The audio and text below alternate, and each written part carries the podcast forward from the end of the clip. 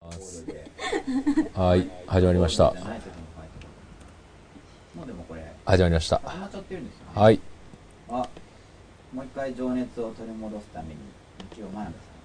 おーかさん。っこれここのい高い級感がある方は放映されてないんですかこれをじゃあ一回タイトル出しましょう。あディズニーっぽくな いですかあの美女と野獣。はい。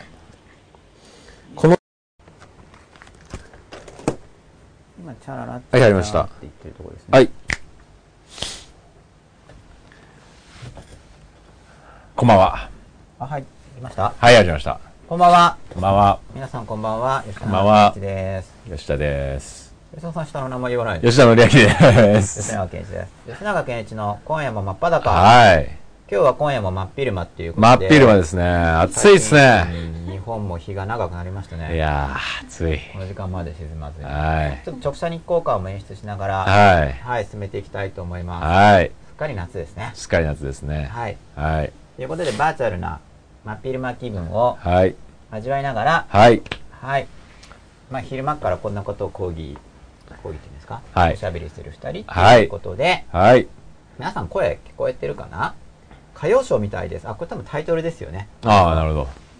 ここれ今のこの。はい、はい、はいこ。れはあれですかはい。ここは、吉田さんのはい自宅の庭ですか、これは。これはですね、近所の公園ですね。近所の公園ですか、はい。でっかい公園持ってますいね。やいや、僕の時代です けどね。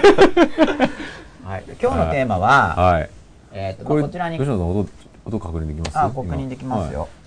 出していいですか、はいで一瞬ですハウリングするかもしれないですけど大丈夫。じゃあこんな感じで。今はい。いいですかボリューム大丈夫ですかね。これ今最大です。これ最大ですか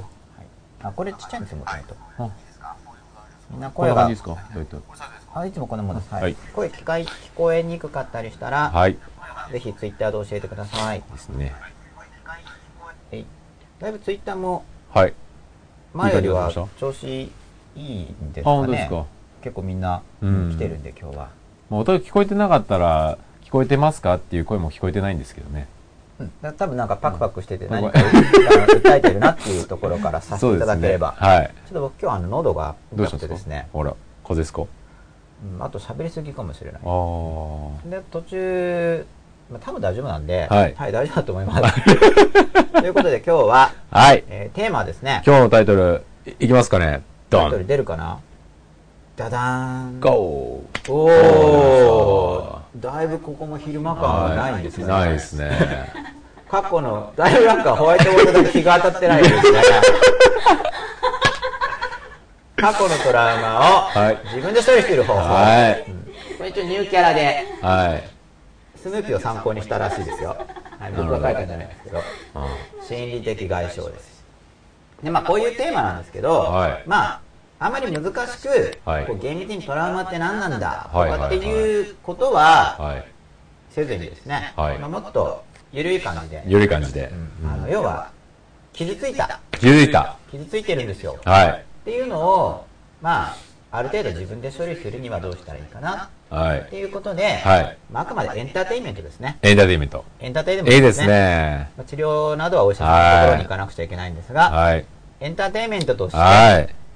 じゃあ過去のトラウマのようなものを自分で処理するにはどうしたらいいはかいという話をはい。お送りしたいと思います、まあ炎天下の中。炎天下の中エンターテインメント、まあでも、はいこういうの知っているとおうあれちょっと待ってエコーがって書いてあるね。エコーがこれ、あうれん来たからちょっと良くなったんじゃないですかさっきあのですかね。うんノート PC で音出してたからうーん。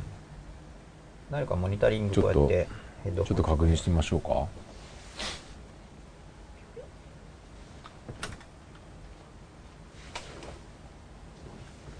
結構ないよ大丈夫です大丈夫かですかはいということで、まあはい過去のトラウマっていうのは、まあはい要するに傷ついたはい。その今の自分が何かをしようとするときに、はい。例えば、まあ、これ僕「真っ裸」って番組もやってるじゃないですかでこういう番組やるときになんか放映してる内容とかについて過去ひどいことを言われたりすると、はなんかちょっとビクビクしたりい。うん。しますよね、はいでそれって何が違うんですかって言ったら記憶が変わったんですよおう。僕の経験だおとう。小さい時に犬が好きでう、ん。でそしたらある時ですうねん、大きな犬が僕の後ろから覆いかぶさってきて、はいはかぶさってきた時あった犬を引き連れてたのに。えそれを思った後ですね。もうあ、全然ちっち ゃい時。あえあ、その前の、前の全然もう幼稚園とか、あ、なるほちっちゃい時です、ど。はい。体自体が。はい。で、でかい犬がこう、はい後ろからこう、わさってこほう、本当に追いかぶさってきたんですう。よ。ほう。何をしようとしたかわかりません。はいそれももしかしたら仲間を感じてくれたてのいうかか、その、群馬ってそんなに野良犬がいっぱいいるんですかこの犬は野良犬だったのかなちょっと覚えてないんですけはど、いもう衝撃的で、はまあ僕ちっちゃいですからまだ幼稚い。園は生い。で、はい。は本当にこう、背中からい。、はこれ、わこざれとこれ犬の手です。い。はい。こうやって、こうやって、ガサって。はで、い。で、小さい時僕無表情な子だったからめったに泣かなかった んですよ。で、それ数少ない泣いた時で、ああ、なるほど。ほんとびっくりしたんですえー、さすがに。後ろからこうやってガッて、おうおうおうなん、か、うん、怒られて殺されるのかと思っおうたあの犬に、はいはいはであんまり後ろから来ないじゃないい。ですか。あガサってあ、。そうですね。その一回だけですよ、僕も。おう、で、ビビっちゃっ、ビビってちゃって。で、しばらく犬が怖かったんですよね。だうかん。らそれはやっぱり犬にう、ん。こう後ろからいきなりバサッとされてああ、その時僕すごい怖かったかおらう。そうすると、おう。その後の犬は一匹も一回もそんなことしたことないんですけど、は犬を見ると怖いんですよ。い。うん。その経験があるから。うん。今は大丈夫ですよね。うん、今は結構平気引きで連れましたもんね、一時期ね。そうだ、それも怖かったんですよ。あ、そうなんですかちょっとは。だって、野良犬が何匹も来たら、は なんで、ちょっとまあ楽しい面もあるんだ けど、あ。いたらしいでしょ。この後僕は山の中に入っていくんです が、ああなんか考えてないよね、変なことをってちょっとは思うわけですね。あ一回も襲われてないんですけあ。ど、ああ。何匹もこうやって、ガサーって襲われた、ややれたのはただそれだけですかそうすごい近い時別にに噛みつかれたとか噛みつかれてもないです。ただガサーって。てやられてだから単に遊んでただけかもしれないんはいだけはいはいはど、いちっちゃい僕は怖かったです、あすあごい。もう甘えてきたのかもしれないですよね。んうんその可能性もあるんですけど、うんそれ怖かったかはら、いしばらく犬見ると怖かったんですよはいだけど、うちで犬を飼ったから、ああ、なるほど。それでそれがだんだん大丈夫になってきた後に、今うんうん度は散歩してついてくるっていう。だいぶ後なるほのどその散歩してついてきたのあは。なるほどでもそれもちょっとは怖かったですよ。ああ、なるほど。みんなしてついてきて。いや最高何匹ぐらい引きずれたんですかーうん、数えてないんです。まあ、4、5、6ぐらいですね、最後でも。湧きましたか10とかいかないですね。ああ、なるほど。でもなんか、なんかあるかもしれないじゃないです か。わかんないですけど。全然なかったんですけどね。ちょっと怖かったです。だかなるほど。らやっぱり、はいそのその信頼感が、信頼感が。うんあの、新しい存在ですかなら、るほど長年付き合っているはのと違うかい。ら。なるほど。飼い犬は、それ別で。その時はもう飼い犬は死んでたんですおよおー。なるほど。その時期には。うんあ、だけど、世話してる犬はいた んで、飼い犬じゃなかったんですよね。飼い犬と世話してる犬の違いは何です かうーん野良犬に餌をやってたんですか世話して。どうなんだうちの犬じゃないのかなちょっと詳しくわかんないんです けど、うんその存在が。それはその犬に関なるほしてはど。。はいはい。っていなるう、まあ、そこは記憶曖昧で。そうですね。はその前の犬は、まあ、今度飼い犬い。。飼い犬で。あの、ペットショップみたいなところから買っうー。か飼い犬。群馬にペットシショッョップなんてあったんですかプありました。おお。金魚とか売ってたりとか、えー赤。セイインコとか。おお。で、まあ、そういうう。犬がですね、はい。まあ、ガサッと追いかぶさられたんですごく怖くなったわけですよ。はいまあ、同時期に猫に引っかかれたりとかもして、はいはいはいちょっと猫も怖くなったり。あまあ、これはすごい単純な例ですけあ。ど、はい。あと記憶が変わるわけですよね。それ以前と、ビフォーアフターでうんうんうんうん、その犬に襲われ、はい襲われてないかもしれないけど。まあ犬がまあ僕イコーはル襲われたと感じてしまった。情報がうん。可愛い怖とかったいう情報からうん、怖いという情報が加わるみたいな感じですそかうね。ですね。で、傷ついちゃって、うんはそうするとその記憶によって、うんその後の僕っていうのうが、ん恐れが出て、はいはい。影響があるんですよ、実際うに。ん。その過去の体は験いが、はいはい。そうすると過去の自分の記憶によって、うん今の自分がうん不自由になってしまう。はい。だから犬だけじゃなくて、はもう人生の様々な場面で、い。そうですね。そう過去の記憶の干渉を受けて、そうですね。そう辛くなったりうん。なんかやりたいことができなくなったりそうですね。するんですよ、うん。なりますでなんねか。それって不自由じゃないですか、まあ、そうですね。うんうんで、まあ、その真っ裸、まあ、自分で自分の心を真っ裸にしてうるとん。いう中で、そのまあ、不自由なな部分、まあ、防衛本能、防衛、だからそれは怖いっていうのをインプットしてた方がいいものもありますしね。まあ適切なものであれ適ば切なものはね。でさらに進化していくとその怖さじゃなくて、うんまあ、単なる判断ですよね、うん。別に怖いっていうかまあこれは良くないから、うん。やめておこうっていう、うんうんうんもっとニュートラルな、うんうん。穏やかなものああ、そうですでね。できればまあ、それは本当は単なる判断なんで、はいはいはい。ここでわざわざすごい、あああの、怖いとか、そうですね。なくても別にこう、避けられるんで。この犬は危険かどうかっていう判断ができればいいってそことうですですもうね。爽やかに。爽やかにね。こっちじゃないはい、こっち行くとかう。ん。うんでも怖いと、うんわざわざそこでその判断をするときに、うん。そうですね。こう怖いから入っちゃいますっていうねこ。う苦しみを感じながら避けなきうゃいけない。ん。で、それは幸せとか、まあ、ただ、爽やかにひょいってうん判断するうのん。に比べて、うん。苦しいと、幸せ度がちょっと下がりますよね。あ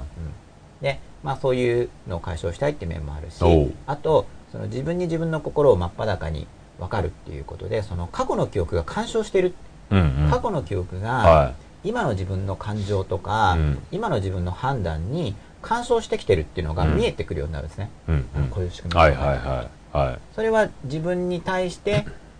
自分がこう真っ裸になってきている。つまり本当は過去の記憶が今の自分に干渉してきて、うん。影響を与えているのに、うん。それが見えないとするうと、ん。自分で自分がやっぱり見えてないんですよ、はい。うん、過去の記憶っていうのが見えてない、はい。で見えてないからまあ真っ裸じゃなくて、うん。過去の自分が自分今の自分から見て見えない自分、。うん。見えない記憶うん。になってしまってるわけです、はい。それが真っ裸っていうのはおう。見えてくるああこういう影響受けてたんだって分かってくる、うっん。ていうことになりますよねうん。うんお今日はあのツイッターが来てますねうやっぱりん。昼間、昼間はいいんでしょうか、うん発言しやすいですね昼間の方がうん。なんとなくそうですね。うん夜は今度肉でも焼きましょうか、ここで。あ、肉食べないんだったう。あもうさんが一人で食べていただければ OK です肉は僕は食べないですね。そうですねん。その代わりフルーツとかをやったらめっちゃあ、このフルーツいいですね。こうね、フルーツあったらね。バーチャルフルーツ食 べバーチャルフルーツ。手が通過するやつですね。なるほど。取ろうとすると。あれって、こうやって画面上あるけど、つかめないみたいな。ああ、いいですね。ブルーベリー100キロ分ぐらいこう、あですね。あ、いいですね。ブルーベリー食ってんですか、結結構今食べてるんです構。よ。おもうキロ買いで。ー広がいで。キロ買いで。10キロパックとか買ってるんですけど。ええ、輸入ですか輸入ですねあうんーこの間ブログにもアップしたんですけど今ウクライナ産のがこの間来てうん大丈夫なのかなって今問い合わせてるんです けど放射能とか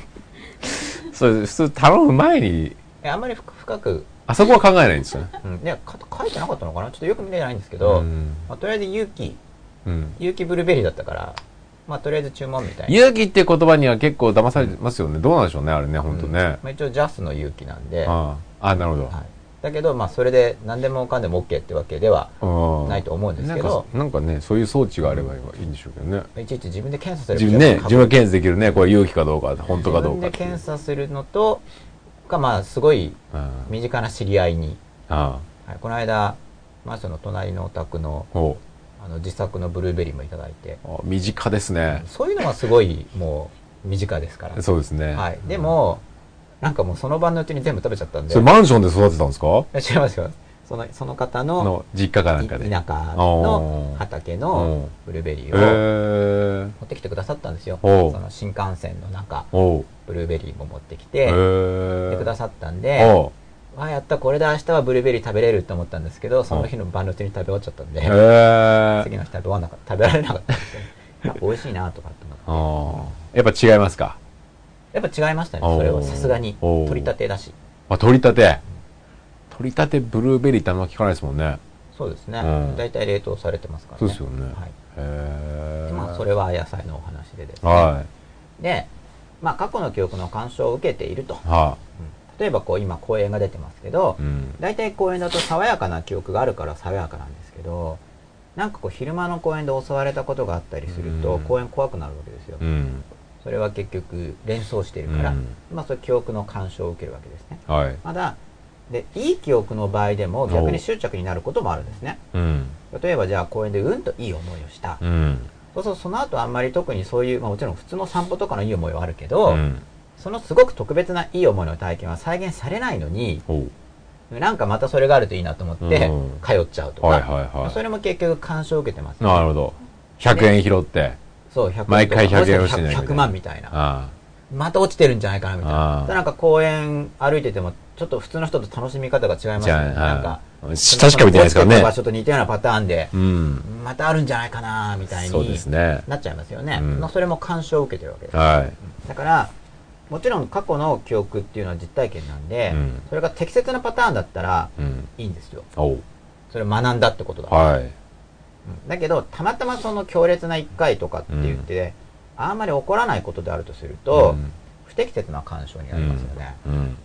でそれはちょっと嫌だな、うん。で、そういうのが見えてきたときに、はい。でどうやって解放されたらいいんですかと。はい。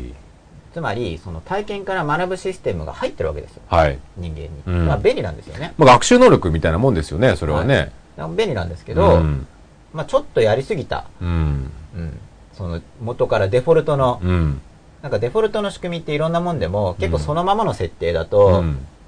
ちょっと使えなかったりそうですね。しますよ微ね。調整しますね。そう。もう吉田さんとこのユーストリーム配信で嫌っていうほど体験してると思うんですけど、はい。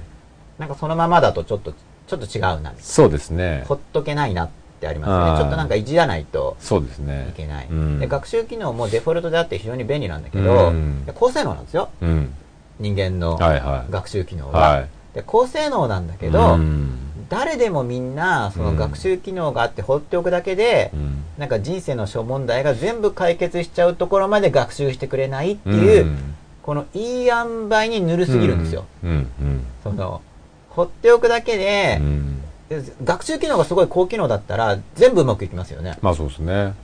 うん。うで、ん人間って学習機能ありますよね。でネズミでもあるわけですよね。うん一回、こう、迷路を通過すると、そうですね。前より早くう出れる。ん。学習してるわけですうよ。ん。で、人間は、より学習するってうん言われてますよね。だからうん学習能力はあるんですけうど、んこれほんといい塩梅うに、んすごい幸せでスイスイ行くところまでは、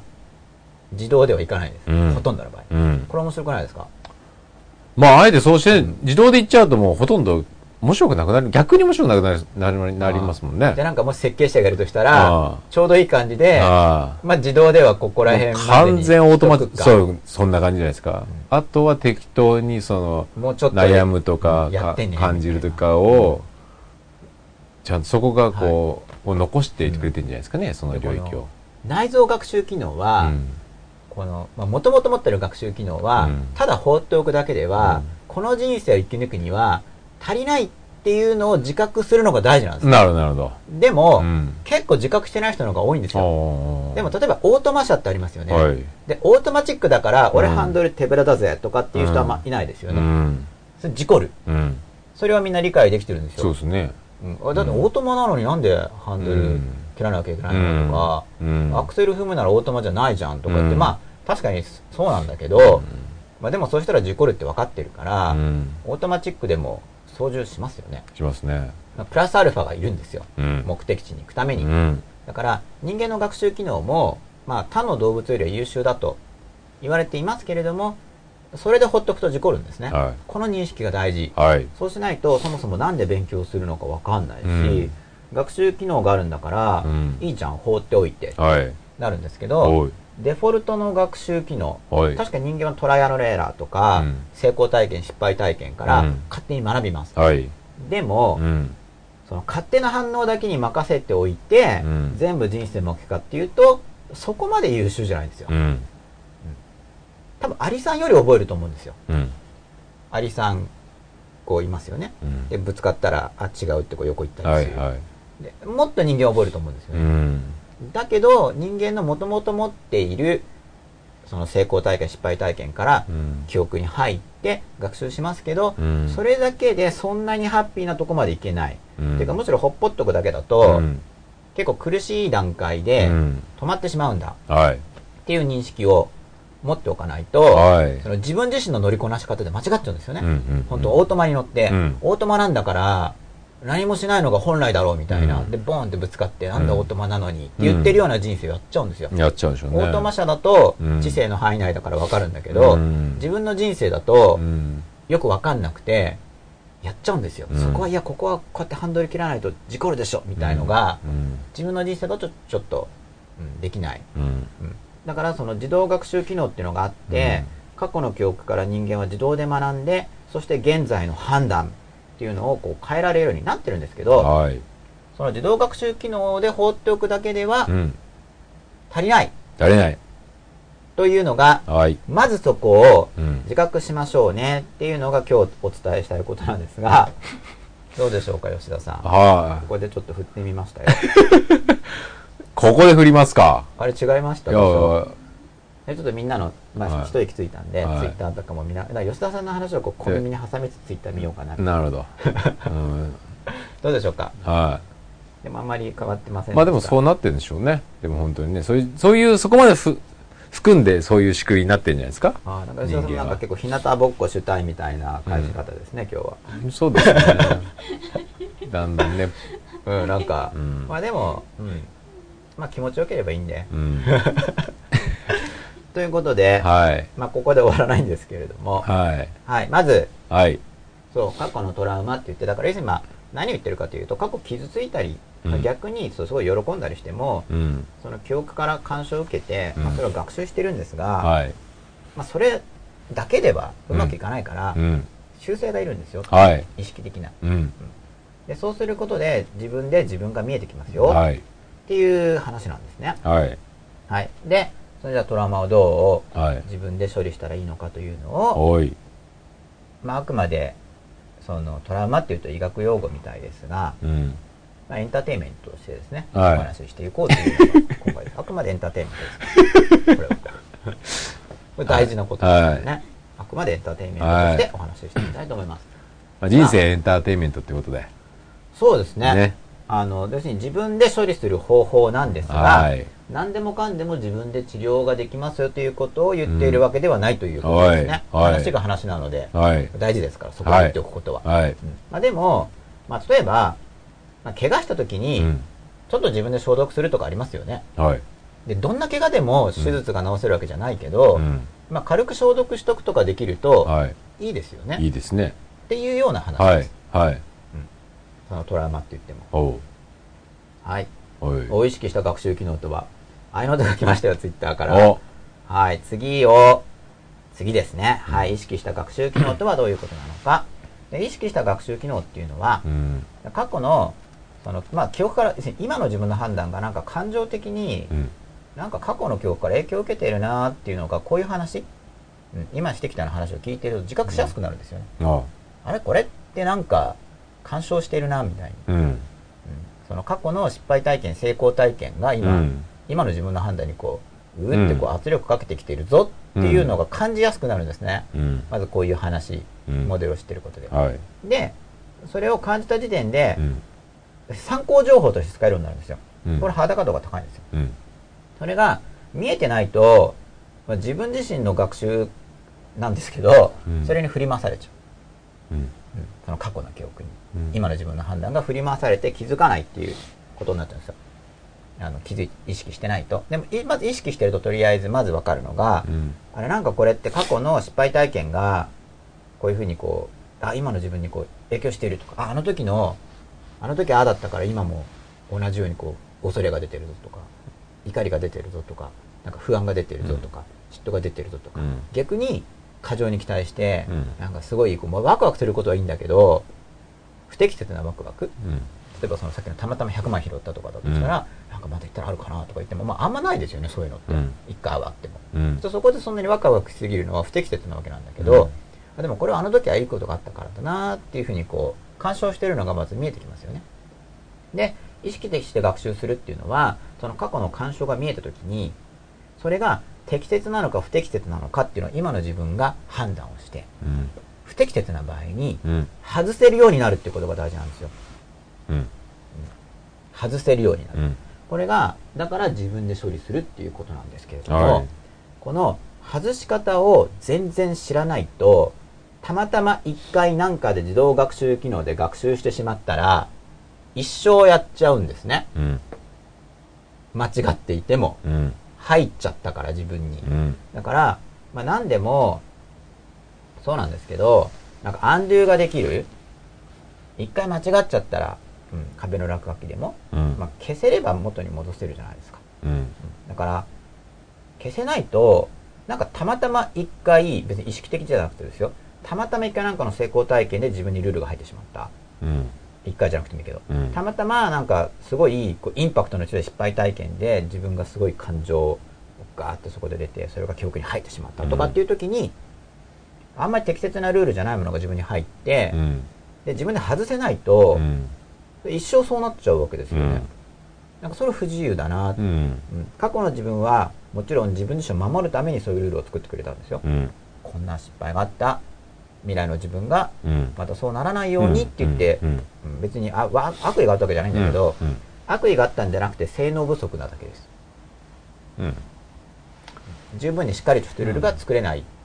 かった能力的にうんその時の自分の無意識とか意識が、うんだけど別に悪意があるわけじゃないですね、うん将来の自分を守ろうと思って、うん今度こういうことがあったらうん警戒しろっていううん記憶を作ったりしたわけですから、前なんかそのあるじゃんあありませんでしたっけそれに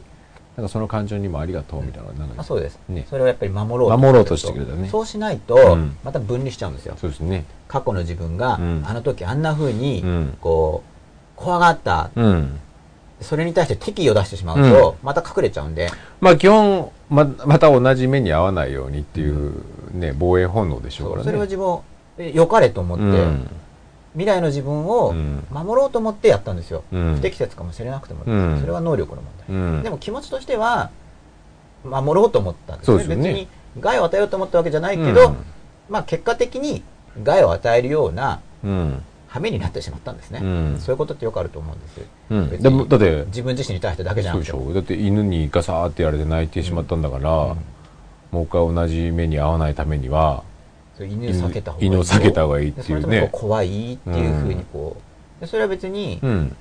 その後、うんこうあちこちで怖がらせて、うん将来の自分をいじめてやれと思ってやってるわけじゃないんですうね、ん危険に遭わないようにそうですよねっていうことなんですうよ、んまあでも、うんちょっと間違ってるわけですねうんそういう犬がめったにいないし、っていうかその後僕一回もないしうん実際、その一回だけなんですねそれを体験したのは、うんまあでも街全だからそこが難しいですよね判断基準はね、うんでも絶対それ下げた方がいいもん例えば毒蛇だったら下げた方がいいじゃないですか絶対、はいねだからそこは犬判断とするんですよ毒ね、うんそこはそう毒蛇がもしかしたらいい人かもしれないまあわかんないそこわかんないけどでも違うねそこはもう知識勉強ですようね、んだからそれはやっぱりある程度信頼のおける知識っていうのを、うんで知識っていうのは自分以外の人の体験から導き出されているものが多いですよね、うんでそれが自分の個人的な成功体験、失敗体験から出されているルールああなるほどなるほより正確であるとど思はいえるわはけいですねはいはいはいだかはらそれ結局自分で判断しないといけないんですいうんよ、うんうんもしかしたらみんなが間違ってて、ういんや俺の個人的体験はこうでって言って、うんそっちも正しそっちの方が正しいかもしれないですよね、うん別にみんなが言って ても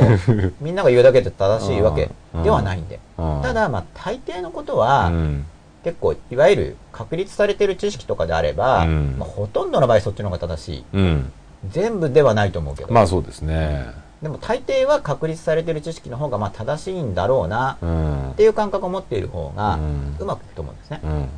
で自分の個人的なルールっていうのがなんかこれ違うなって自覚できるっていうのがまず第一歩ですよね、うんうんそうしないとその過去のうん間違ったルールうをん外したいっていう気持ちがそもそも出てこないんで、うん特にだからトラウマ傷ついてたりすると、それで自分がうん一歩踏み出せなくなったり、うん怖くなったりして今の自分にすごいうん干渉が起こるうんでそれをじゃあどうやって処理してどうやって自分は取り除けばいいのかなそうしないと自分がじゃあこうしたいぞって何かに向かってこう進んでいこうとしても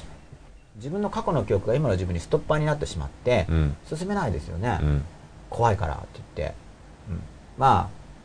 僕もだからそうですね、まあ、犬とかじゃないとすると、まあ、本とか出すといろいろ言われるわけですよはいはいはいはなでるほどそう次出す時に怖くなるんですよいはなったんですよあはあに一冊目より一冊目でいろいろ一冊目の方が怖かっはいはた一冊目も怖かったですよあのが勉強法僕あの東大っていうのを入れるのが怖くていおー退学してます、うんでなん要するに退学してるのうに、ん要はその東大の名前を使ってるうほろどうろしてるんでしょってなるほなんかそれがこう、どなるほまあでも僕が初め出したのは東大なかったんですけどねまあでも確かにそれ入れないと売れないだろうなどあってあいうのは僕も理解できたんで、はいはいはいはいまあでもなんか嫌だったのすごいは怖かったわけいです、はいはい何が怖いかっていうとだからそういうふうにして非難されて嫌われるのが怖かったってことです、よく考えると、うんうん何が東大だよみたいなうん卒業してないくせに、うんその名前を使ってうん商売しようとしてるのか、うんって言われて嫌われるのが怖かったわけですねなるほプラスうんその本の内容がうんさらにこうなんだ東大とか行ってこんなこと書いてるのかよとかいうふうに内容が嫌われるのも怖かったわけですよ、うんおうもちろん自信があることを書いてはいるんだけど、はいまあでもうんその数学とかと違うんで、うん絶対正しいんですかって言われたりはそういうわけじゃないんですよそのうん100%のことって少ないんですよ、うんまあ本当数学とかはすごいもううん100%に近くて、うんまあ、物理学も今となってはもうかなり100%に近いうん数学ほどじゃないけど、うんでもうん勉強法とかっていうレベルあるいはうんメンタル的な考え方とかっていうレベルになると、おう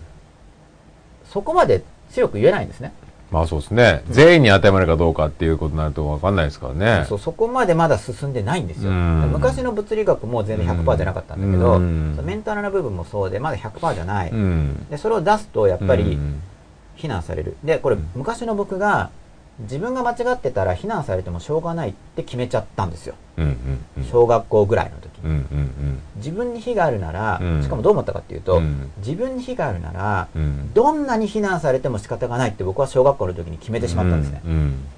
かりますかわかりますよその自分の非うんに応じた、悪くないんじゃないですかそれでもそういや非に応じたうん攻めが適切である、これだけ非があるんだったら、うんこれだけの攻めが適切であるって思わなかったんですね、うんちょっとでも非があれば、うんもうどんなに責められてうも、ん自分に非がある以上は、うやむを得ないことであるっ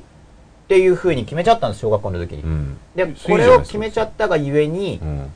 でもちょっとでも火があるとものすごい責められる恐怖っていうのが出るわけですよ。あーこれは。なるほどまあ、僕の場合はそういうのを引き起こしたんですねう。んそうすると100%完全でないとすごい怖いですよ。うんだから数学の証明とかだったら気楽なんですよ。うん結構自信があるから。うんだってこれはこうなるじゃんみたういな。んそうすると、まあそうですねそう違うでしょって言われても、うんこれ強いですそうでよ、す僕ねそうが。ですね違うでしょって言われても、うんいやいや違くなくてこれはこうなんですうみたんいなうんうんでもそれがうん、ちょっとでも違かったら責められてもしうん仕方ないですねって小学校の時に決めちゃったから、うんそうすると、そのほとんどのことっていうのはちょっとは違うんですよね。うんうんで、そしてもう責められてもしょうがないというふうに決めちゃったがゆえに、ううんんと苦しみが生まうれる。んうんで、ましてやその本とかを出すと、うんそれがものすごい増大するわけですよ。うんまあ、塾の講習とかでも僕は結構来てたんで。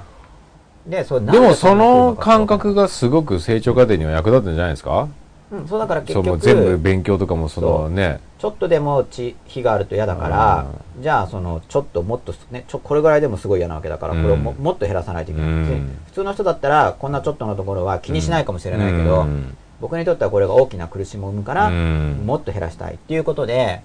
でまあリーさんに行けたんじゃないですそかう、それはあると思うんです。ねだからマニアックになっマニアックた。すごい辛かったから。あでも、あまあ、達成できたって意味ではハッピーですけあど、ああ道中辛いわけですよ、それは。 まあでも、そうすると人は動けるっていうのも分かってまあるんです一けど方ではね一方でう。んで、だからなんでそんなつ苦しいんだそもそもって、これは今は分かってるんですうよ。ん今はだから、それは小学校の時うに、んあの、半村美法展って言って、うん目には目を目には目をは歯には歯をってありましたよいね。あでところが、その当時のクラスメートしても小学生ですけど、 クラスメートの議論の中で、悪人を全部殺しちゃえばいいじゃんっていう議論があったんですよ。あなるほどだって悪いんだから。なるほどで、恐ろしいですねそう結構一理あるかなと思っちゃったんですよ、子供の僕。おおなんかその他人をおう、自分に対する基準と他人に対する基準で、うん他人がちょっと悪いことしたら許すのがいいけど、うん自分はもうちょっとでも火があったら殺されてもしょうがないんじゃないかなだって悪いことしたんだからみたいに思ってしまったんですようん子供の僕が、うんでそこが繋がってるじゃんって見えるまでにはすごいかかったわけですうんねちょっとでも火があれば、うんどんなに責められても仕方がないっていう子供の時の判断で僕はすごい苦しんだわけですただそ,、うんそあの時のあの判断うんつまりちょっとの日だったら、うんそれに応じたちょっとの攻めいや習ったんでうすよんそれも小学校で財形方程主義とか、うん量刑が正しいんだとか、うんだけど、うんその時の僕の感覚としては、うんでもそう思っちゃったらなんか自分が開き直っちゃうのが怖かったんですね、うんつまりこれだけの日だからおうこれだけ責められたらチャラでしょとかっていう自分になるのが怖かったんですよ、はいはいはい子供の僕うは、んその考え方入れちゃったらなんか不てぶてしい悪い人になるような気がして、うんちょっとでも日があったらどんなに責められてもしょうがないって思ってる方が、うん自分自身がよく荒れるかなってうん思ったんですね、うん今でも僕そう思いますけどね、うんそう思えれるんだったら、うんそっちの方がいいような気がしますけど気がしますかうんまあ僕はその結果苦しんだわけですよ。そのつまりうん単にどんなに責められてもしょうがないというだけじゃなくて、うんかつその責められるっていうのは僕にとって罰苦しいこと、うんで実際に責められなくてもそのうん責められることを予期して苦しむっていうのがすごくあったんですね、うんだから本を出す時もすごい辛かったしでも自分を高めるという意味では、その形の方が、まあ、さっきの話じゃないですけど、はい結果としてもその資質がうん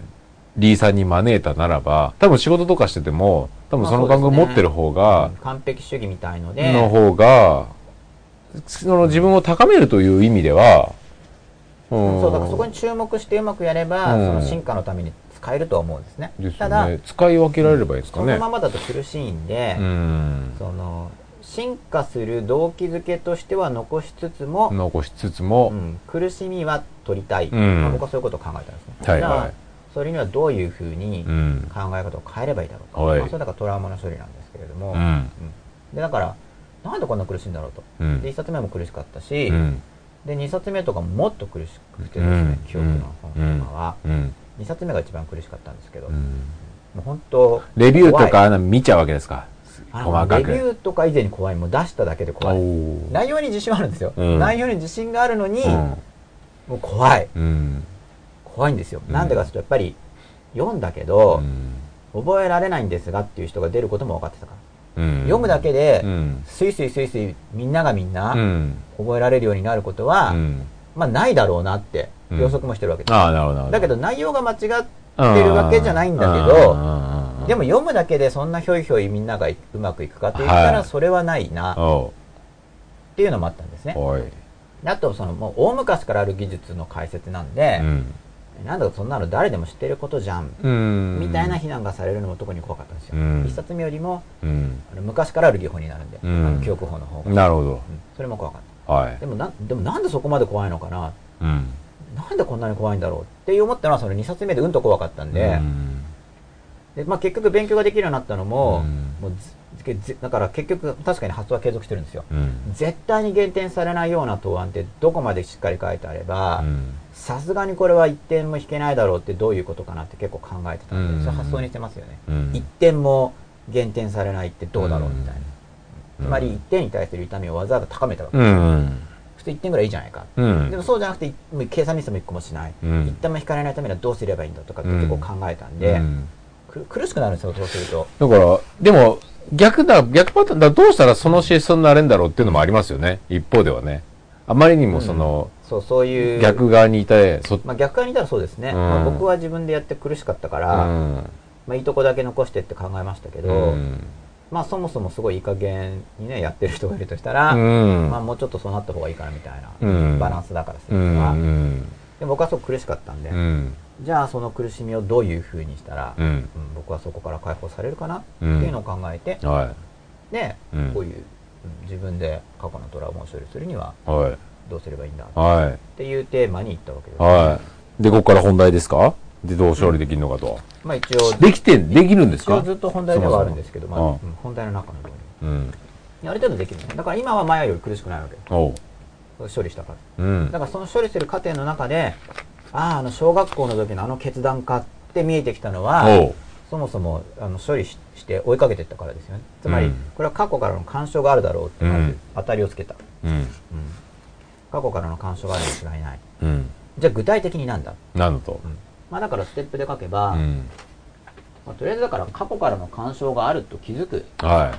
まあ、これ今まで話してきたことですよい。ね。はい。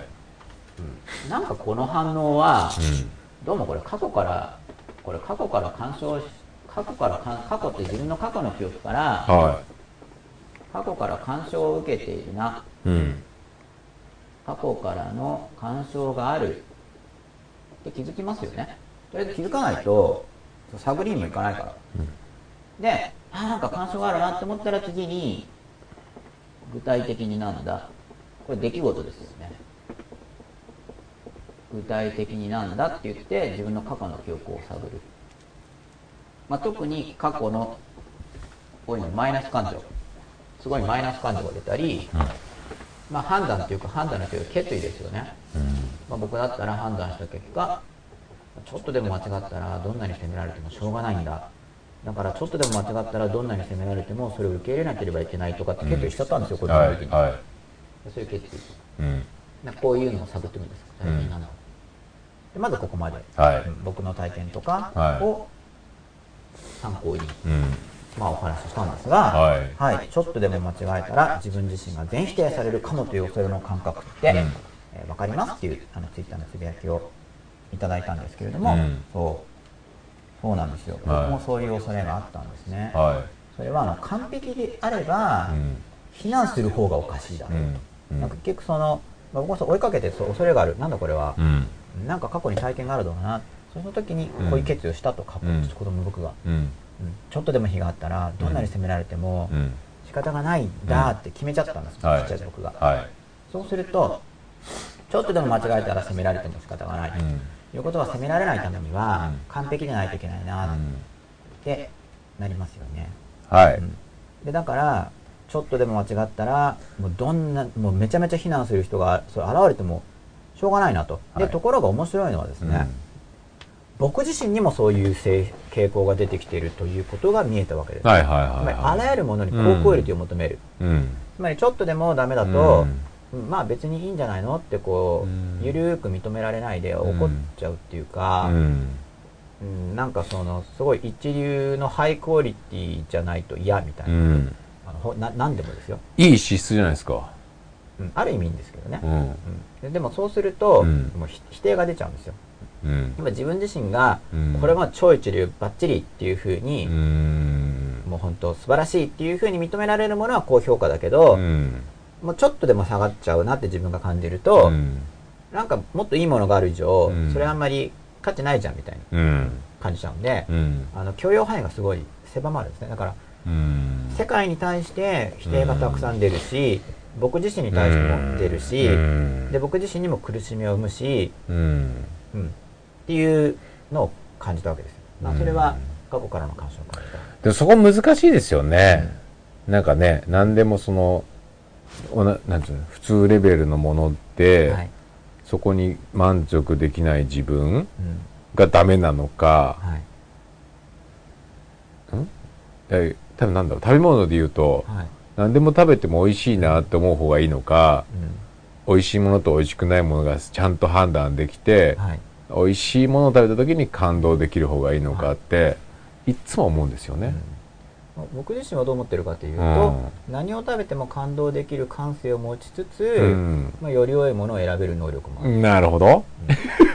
そういうのがいいなって思うでもめっちゃだって食べるもの選んでるでしょ問いながらそうなんですうねんだけど選べないとしたら喜んで食べると、うんまあ、だから今僕勝手にね僕の好き嫌いでうん僕の好きなフルーツ食べたり僕の好きな果物を食べたり、まあ、うん同じかフルーツ果物野菜それででも共存できると思いますううんまあ、だから、まあ、今選択できるから選択してますけど、んまあでも選択できずに食べる時があったら、うんまあ、それ美味しく食べたいなっ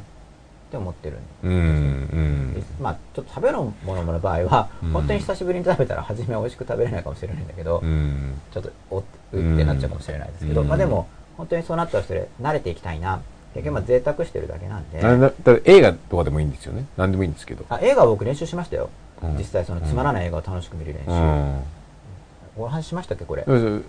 まあ、だとにかくもうんうバンバン映画見に行って、はいはいはいまあ、面白いのは面白いんだけど、うん初めだから怒っちゃうわけですよそのうん1000いくらでこれか、そうですよねいい映画も同じ値段なのに、うんって怒っちゃったわけでうすね、んだからそれをうんなんとか面白く見たいなうんって思って、うんこう合いの手別に喋ってないけど映画館なので、うん気持ちの中で合いの手を入れながら見たり、うんあと気持ちの中で、うんなんか勝手にそのキャラクターのもっと背景とかを自分で作ってって、うんうんああこんなことがあったんだとか言って、うん自分でストーリーを脚色してうん面白くしたりとか、うんなんかいろいろ工夫したんですよ、うんうんうんまあ、それでもすごいつまんないのもあったんですけど、うん結構見れるんですね、うまんあそれも練習したんですけどあ要するに否定することないだろうとあはいはいはうん楽しめた方がいいよね、うんっていうふうにうん僕自身を変えていったんですけいど、はいまあ、その変える前の段階でやっぱそのトラウマの処理っていう、うんまあお話してるのがう入ってんきて、うんまずその具体的になんだじゃあ、うん楽しむか楽んでよりは、否定しないという方の感覚で考えた方がいいわけですね。どっちかっていうと。うんそれなりたい自分ですね、うんで。なりたい自分っていうのがあって、うんなりたい自分になれないなぜだ、うんまあ、過去からの干渉があるからうだ、ん。つまりなりたい自分になれない一つの原因として、うん過去からの干渉ってはいいうのが。あはるいわけです、。はい。はい。でどうもこれは過去からの干渉っぽいうな、ん。なんか昔の記憶が今の自分に影響を与えてるから、うんなりたい自分になれてないうんだろうな、これは。うんで、こうだんだん気づけるようになるんですよ、うんうんこういう話をしうてんることで。でそしたら、じゃあ過去からの記憶だとしたら、なんだ、具体的になんだ、うんいつの、うんいつの自分がどういう感情を感じてしまったり、うんどんな決意をして、具体的にその何が、うんいつの判断が、うんいつの決意が、うんいつの感情が今の自分に影響を与えているのかな、うんでこう具体的に探るんですね、はいそその先行きましょうよはで具体的に探りますよいね、はい探っては見えましたとは探ったこんなことがあった、うん、そしたら次いに、うんそれがうん今の自分にどう影響を与えているかうんそれを明確にするんですね、うん影響しているか例えば、うんまあ、これも僕の具体例でもお話ししたんですけどうんじゃあ小学生の時にうんちょっとでも間違えたらどんなに責められても仕方がないなっていうふうに決めてしまった、うんうんそしたら本を出したりしてもすごい怖い、うん数学とかの話じゃないとうん100%に近い正しさだと思わないと、すごい怖くなってしまうでまあ数学とかじゃなくて、はさらにもっとうん通常の人生のこととかになると、もう学問とかの知識以上にうん確信が持てないですねいうん多分こうだろうと思うけど、うんそうするともうすごいもう本当非難されて完璧じゃない限り、どんなにでも非難されてもいいっていうふうに思っちゃってるから、しかもその非難が嫌なわけですようんどんなに非難されても仕方がないって思いながらじゃあ非難されても仕方がないからって言って爽やかに非難を聞けるかって言ったらそうじゃないんですねうん非難されること自体まだ苦しい自分でいるわけです、うんそうするとう、んどんなに非難されても仕方がないなと思っているうんそれで非難が嫌な自分であるとするとですよ、うんで実際完璧じゃないわけだから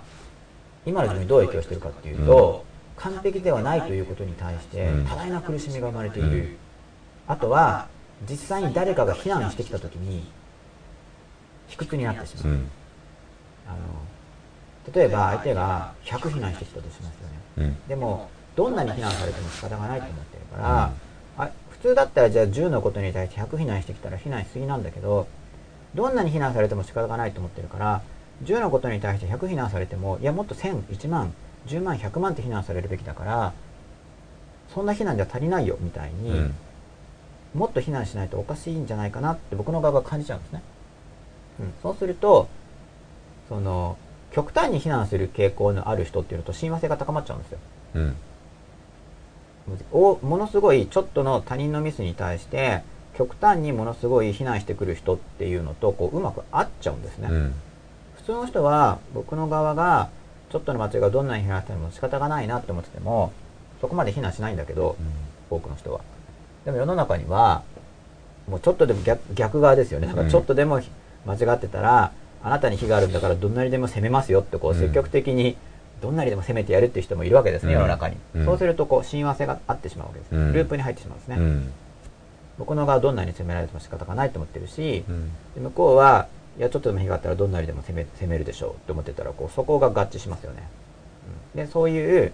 そのなんかそういう人にむしろ僕が親和性を高めてしまううんそうだな、どんなに責められても仕方がないな。うんじゃあ、本当にちょっとのミスをどこまでも責めるような人を僕は選びたいのかって言ったら別にそうじゃないんですよ。うんそれは、その、どんなに責められても仕方がないって思ってるだけで、どん、その、せどんなにも責められるということを、本当に僕は欲してるわけではないんですね。うん仕方がないって思ってるだけだかうら。んそうすると、今の自分が、人間関係を間違って選択してしまうということを起こしている。その過去の僕の決意が。うんでそれが今の自分にどう影響してるかですよね。うんあの時の決意は今の自分を苦しめている、うんここを順番によく見ていくんですね、うんで心の中でよく見れなければきちんと紙に書くうん過去こういうことがあったうんじゃあそれが今の自分にどう影響しているのか、今の自分にこんな苦しみを生んでます生んでますっていうのをきちんと言葉にうんするんですね、うんでそうするとあの過去の記憶は確かに自分を守るためにやったことだけど結果として今の自分を苦しめているよねうんってっていうのが見えてくるんですね、意識はい的にう。ん。でそれがすごく見えてくると、うん。そのその過去の決意とか感情自体も決して今の僕をいじめるためにやったわけじゃないからこれが大事なんですよ、うん。将来の自分を守るためにやったことなんですうよ、ん。あくまでもうん。だから事実として、うん。うん、守るためにやったんだけど事実として今の自分にこういう苦しみを生んでるよこんな苦しみを生んでるよこんな苦しみも生んでるんだよっていうのを確認していくと消えていくんですねその感傷がそんな簡単に消えていくんですかあうん簡単まあある意味簡単なんですけあ。どまあこれはやってみるとその簡単さ例えばこの、うん、こう見ること自体が結構嫌だったりするんで、うん。その過去のそう、うんこの流れでやっていくと、うん。まあ、全てのものが消せるとは言いませんけれども、うんかなり消えるんですねへえ。自覚していくのが大事なんですうん。だから結局自分に対して自分がある程度真っ裸じゃないと全然自覚うん。うでんきないので,、うん。で自覚していくとああそうかあの時の判断が犬とかもそうなんですよあの時僕は怖くなったそれは確かにまた大きな犬に襲われて怪我するといううん。ことから僕、うん将来の僕を守るためにあの時怖くて覚えてルールを作ったんだけど、うん。でもその後一回も追いかぶされてない、うん、で実際には一回も襲われてないのに大きな犬にすれ違うたびに怖いっていうのはこれ怖いって不幸だから、うん。まだそれが適切だったらいいんだけど実際にその後襲われてない以上それは僕の人生にその何時間もの苦しみの感情を作ってるから僕を守るためにやったんだけど実際には苦しみを作ってるよここが大事なんですようん。守るためにやったことを理解しますよねでも、実際には苦しみを作ってるよっていう事実を見せてあげるんですね、うんその過去の判断うん。こんな苦しみを生んでるんだよ今の自分に時間でもいいんです感情だったら時間だからあの時じゃああそこでうん3分ぐらいあんなに怖かったでも別に何も起こらなかった、うんだとしたらあの怖い感情は不必要な苦しみを作ったこうそれも実際に事実でカウントしていくんですねうん。今の自分にどう影響してるかってういう、ん。パターンで言うだけじゃなくて実際にあの時にこういう苦しみを生んだとかあの時にこういう間違った判断をしてしまった人間関係でもあの時にああいう人とこういう関係を持った結果こういう苦しみを体験してしまったっていうふうにこれ事実で見せてるんですよ、うんそうするとあそっかって言って、うん、その過去の過去の記憶はですねうん。あの役目を終えたことを理解してくれるんですね。っていうふうにやると、過去のトラウマっていうのを自分で処理することができるっていうステップなんですけど、今ツイッターでご質問があるのでうん、お答えしたいと思います。えーミキオ、真鍋さん。完璧主義で人を責めて、ミスを非難しているときは、苦しみはありましたか、うん、これ僕が苦しいんですよね。うん。つまり、その、人を責める。なんかだんだんエンターテインメントじゃなくなってきましたよ。なんかちょっとかた、まじ、なんかいやエン、ターガテチインメガチにンなってきましたエンターよ。テインメントっていうのはですね、うんあの逃げとして言ってることなん でえってこと例えばあのあそうですねちょっと分かりにくかったですねでも医療行為どんどんこんな、なんか、そどうんどん自分の世界に入ってってるエ感じンターが。テインメントですよっていうのは、うんその医療行為とか治療ができるよって主張してるんじゃなくて、うん。あのよく映画とかであるじゃないですかうん。あのフィクションですみたいなうん。このキャラクターとかはフィクションです、はいはいはフィクションですよっうんて言いますよい。ね、あの現実を題材にしてるものでも、うん。うん。まあ、一応そう言っとかないといけないじゃないですうか、ん。あと DVD とかでうん出演者がコメンタリーとかしてる時も、うん会社の意見じゃないですよ個人で言ってるだけですからねとかうんうんうん書いてありますよね、うん。ああいう意味でエンターテインメント、うん。いや、そういう意味じゃなくてもエンターテインメントにしてほしいな。うん、そうそういう意見もあるん ですよででもとりあえずまずそこの炎天下だし。そうエンターテインメントっていうのを言っとかないと、うん。まあ、そのそういう意味のエンターテインメントっていうのはちょっと明言しておかないといけないと、うんまあ、放映する以上はですね、うん。でまあ、内容的に楽しくっていうのはまた別の意味で、うんまあ、楽しい方がいいですよって複数の人にあ言われてるんですけど、あ。うん。で完璧主義で人を責めてミスを非難している時は苦しみありましたかうん。これ僕の場合あの責めている側の人に苦しみがあるかってことなんですけどこれ僕の場合にはなんでじゃあ完璧主義で人を責めるのかって言ったら完璧じゃないことがを僕にとって苦しいんですよ、うん。完璧じゃないという状態、うんそれが自分のことだろうが、うん他人のことだろうが、うん完璧ではないということが僕に苦しみを生むんですねうん。僕が苦しいですそもそも、うんでこの苦しみから逃れたいがゆえに、うん自分自身を完璧に近づけようとしうん自分以外の他人をも完璧に近づけようとするっていう順序で僕の心の中では働いていたわけですうんだから責めることも確かに嫌なことなんだけうど、んそれ以前にその不完全さっていうのが僕の中にすごい強い苦しみを生んじゃってるんでう、んなんとかそこから逃れたいから、うん僕自身も完璧に近づけなくちゃいけないし、うんその周りの他人も完璧に近づけなくちゃいけない強引にでもっていうことで責めるわけですね、うんだからまあ苦しみはあるんだけどうんそれは単にその不完全さに対して僕が強い苦しみを感じてしまううんっていうタイプの苦しみがあるんですねだから、うん苦しいともうなんとかそこから逃げようとしますよねうんそれそういう意味での苦しみでその不完全さに対して苦しみを感じるんだったら違うのかもしれないですけど、はい完璧を求めるのはいいことですよね逆に言えばね、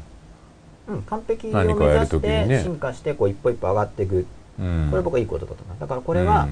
あの進化向上する喜びうん、うんつまり今究極にたどり着いてないからって言ってすごく苦しむ必要はなくて、うんで過去の自分からこうあ進化したうん良くなった、うん向上したまた次の一歩登りたいな次も行きたいなあよかった前に進めたっていうのは別にうんハッピーなわけですそこの、うん登っていくプロセスが、うん今だから僕は、うんそういう風にしていけばいいよねっていう風にうん変わっていったんですけど、それはもともと理屈としてはそういう発想はあったんですようん過去の自分と比べてうん上がっていけばいいじゃないか、うん理屈としてはあったんですうんただ僕自身の無意識的な感情的な反応として、うんその理屈の話つまりそれなりたい自分うん理屈的にそういうふうに考えてそういうふうに感じていくような自分になりたいなっていう自分と実際に無意識的な感情的な反応として今ある自分っていうのが違かったわけですね。でなんで違うのかって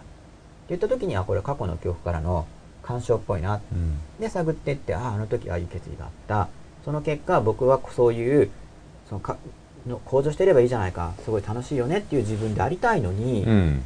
そうじゃないという影響を今の自分に与えているから、うん良くないよっていうことなんですよその時の判断、どうなんですかね逆に感謝すればいいんじゃないですかうんうんそういうふうなおかげではい今の自分があるわけじゃないですか、うんなそういう見方全然あるんじゃないですかあ、もちろん感謝もするんですうよ、んそれはいい面はういんいから、ううんんだけどうんそのいい面が残るのはいいんですようんおかげでその自分が、だってそれなかったらだって今の吉永さんないでしょ逆に言うとないですよねねうんまあ、だから今の自分に至るには、うんもう全ての出来事っていうのが基盤にあって、うん過去の全てがうん今を導いている、うんうんまさにそれはその通りなんですけうど、んえ今そんなにくる今でも今だいぶだそのじゃあ次また新しい本出すじゃないですかはいそれもまた、まあ、だいぶ恐怖心がなくなってきたんですかうん、本はもうだいぶおう処理できましたねへえ今なんかセミナーとか教材とかですねうん教は材、いあでまあ、もネットで教材を売るとかっていうのはまだかなり怖いですね、でまあいろいろ怖いんですよだからうん誰が買うかもわかんないし、うんまあ、本もそうなんですけど、うん本の方がわからないでしょでもなんか距離感があるじゃないですかあとまあ慣れもあるでしょでも逆にもうまあね結局慣れだと思いますだからこれも、まあ、本もそうだったんですけど、うんだから本の方が初めは怖かったと思うんですよ、うん何万部って出るわけだから、まあそうですねでもネットのやつはまだやっぱり経験が少ないし、うんあとやっぱクレームとかもなんか直接的に来る、本だったら、うんでもいきなり僕のところに、まあ、うん今はわかんないです、ブログとかあるから、うんでもなんか本出した直後とかだったら、うん強烈なクレームとかがいきなり僕のところに来るって多分ないですよ、うんでも今はちょっとブログとか結構活発にやってるからわかんないですけどね、うんうんでもそのネットのものってそもそももうメールとかがあってやり取りしてるから、うんすぐ来るわけですようんでなんかそれがやっぱ、うん怖いのかなと、まあ、でもそれもそれが怖いっていうのは、うんやっぱおかしいって考えなんですね、うんだってで直接やり取りしてそれが怖いとしたらじゃあ逃げ隠れしたいんですかって話になりますよね、うんで別にそういうわけじゃないからって言って、でそれも今処理中でうんでやっぱりそれもしばらくやってるうちにうん怖さが減ると思うんですけど、うんまだそんな何回もやってないんで、うん本はでも本当だいぶ良くなりました、うん、それはそのまあ傷つく意見も来ますがうん役立ちましたっていう意見もすごいたくさんいただいてるんですねうんまあ傷つく意見が来ても基本的に読んでくれてるってことですもんねそれって逆に言えばうん、そう読んでくれてる人と読んでくれてない人がいると思うんですけどこれは全然読んでないなでっもて少なくともじゃあ興味を、だって批判するってことはでも、批判の中で半々ぐらいうん。うん批判いやいいって言ってる人多分半分以上の人が読んでると思うんだけど、悪いっていう人は多分これ半分これつうか全然書いてない話題について述べてたりするんうで、んまあそんこなれのは何読やっんでたっないてな絶対ね、そういう人はいるでしょうから、まあそこはあれとしそてれ、も結構僕気づいた一生懸命読ん気づいたんです けどね読んでもいないのにこんなこんななぜ僕にみたい多な分それはもう世の中何だし、何やろうと、どんだけ何しようが、そういう人は絶対もういるじゃないですか。まっあてそうそうまあそいれうはふうに理ね。理屈では分かってるわけですね、うんだけど、そう感じられない。つまり、うん理屈はそうなんだけど、感情反応がそうじゃないっていう、それも一つの例なんですけどね。それはもう、それはもう完全に軽減として、うん。そういう人もいるっていう処理ですか本当に。えっ、と、それはまた別になるんですけど、はい。それはう、ん。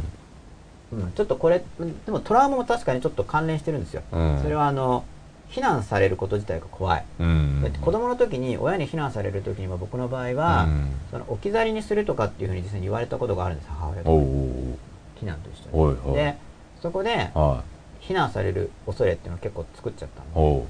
なんか避難されるとうん置いてかれる、おなるほどそうでそれはトラウマなんですけど、なるほど、うんでそうすると、んあの単に置いてなんで置いてかれるのが怖いかっていううと、んまあ、かなり小さいんですよもう、うん幼稚園とか保育園とかだと思ううんで、んそこで置いていかれた時うに、ん一人で自活して生きていく自信がなかったんですねああ幼はいはい稚は園生の僕は、いはそこまで強くなかったんですいうんうんだからうんあの置いていかれるよっていうのはもう脅しなんですね、うんですごく怖いわけですようんなんで置いてかれるのかなって言ったら、うん非難されたからなんうですね、んでまあそう感じちゃったんですね、うんそこまで明確に把握してなかったんだけど、うん子供の僕はうんでそういう関連付けができちゃったんうで、んああ非難されるのが怖くなってるんだでもそうすると、うんそういうまあまあ言われがあるならまだいいんですけうど、んこれ読んでないよねっていう非難までも苦しいっていうのうは、んそれは今の自分におかしい影響を与えてるぞうんでこう見ていくと、うんまた解放されていくっていうふうに、うんまあ、そのトラウマが関連している部分は今のプロセスとか使えるなるほど興味やっぱまず一回全部真に受けちゃうんですねその手前でなんかピューってフィルターにかけるみたいなのがあんまりうん特に子供の時はあんまないですね、うん子供の時は自分が怖かったうり、ん恐れてたりすると、まあ、うんだからそんなに理屈でまだ分析してないんで、でも今もそうでしょ、基本的にやっぱりちょっとこう一回ガーンと何でもこう一回受けちゃってそっから分別するみたいなうーん今はそんなでもない、もうそうですか、はいそのクレームのやつはバーバーンって避けりゃいいじゃないですかそんな前はいはいはいはいっていういやいやそのクレームの時に傷つくっていうのが、その過去の時点の子供の時の僕がやった判断が今の自分に影響してるわけですよ、うん、つだまかりら一回でもそれ真に受けちゃってるってことじゃないですか逆に言えば感情使わずにそんなもう初めからこう相手にしないっていう処理の仕方もあるじゃないですかああ僕はやっぱ感じようとしてるん一で回そうなんでしょうねだから一回感じを感じちゃうんでしょうね、感じ積極的に感じることによって自分の心をクリーニングしようとしてるんですね、うん例えばもうシャットアウトしてしまえばその要するに真っ裸ではなくて自分の過去の影響とかをこう強引に抑圧して感じなくするっていうアプローチに近くなっちゃうと思うあえてそうっすかねそう僕だはってそれも別にそこあえてうん、僕はどっちかっていうとうんと傷つこううんと悲しもううんと怒ろうってして自分の中にあるその怒りの種とか、うん悲しみの種をもっともっと発見して、うん本当いにやいや、それは分かるんですけどう、んそれは重要なことだと思うし、やるべきことだと思うんですけど、でも分かりきったことをわざわざ、そんな受け入れる受け止める必要もないじゃないですか。うんまあ、理屈で分か無駄な感情を使うというか、うんまあ、感情の根を僕は抜いていこうっていう意図を持ってるから感情の目を抜いていく結局そのもう傷つかないようになっている段階になればう、ん。傷つきを感じようとしても傷つかないんですね、う。もうん傷つきの種が自分の中にないからうん。きちんと処理が終わってれば、うん。でその小さい種まで見つけようと本当にそのなんか種がすごい残りきってる時うは、ん。感じないように防御するの大事だと思うんですようん。あの悲しみをどんどん感じようとしたらものすごい感じちゃうかもしれないか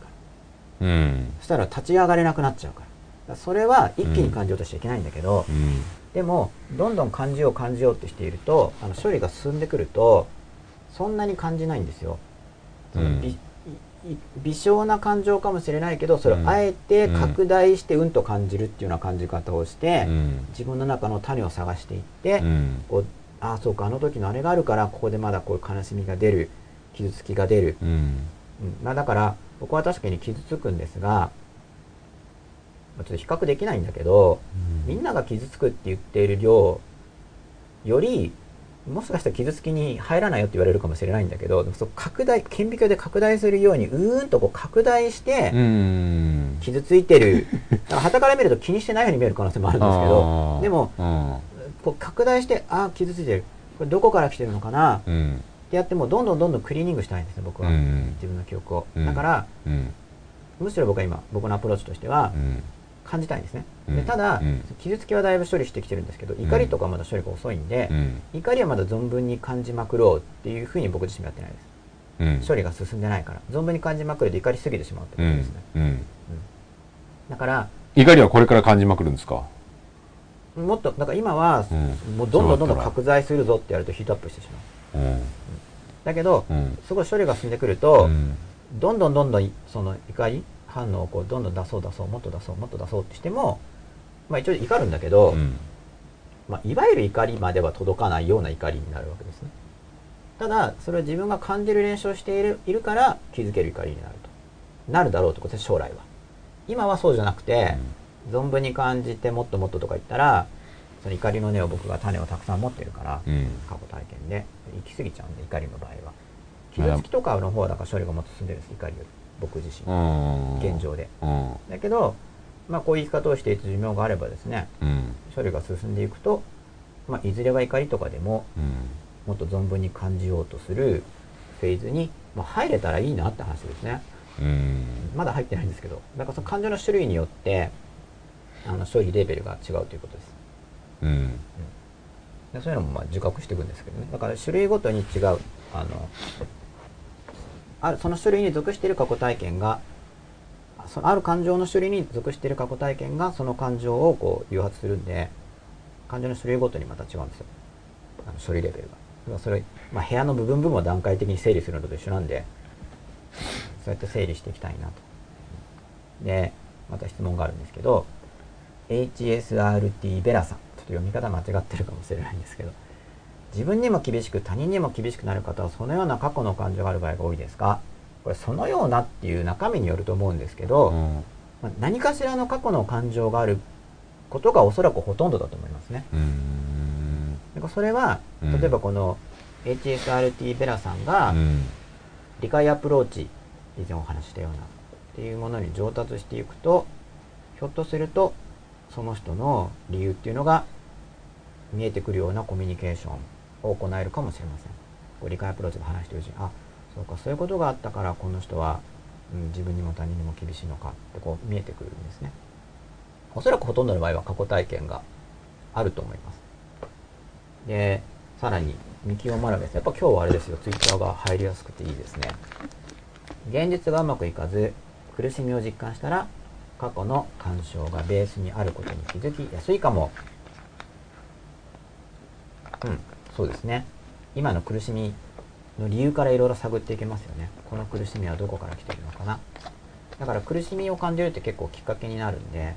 だだけどその苦しみまくってる時はだから、まあ、手術の時に麻酔とか打つのと一緒ですよ。あまりにも苦しみすぎたら、うん確かに通常は痛みがないと、なんか怪我しても気づかないから、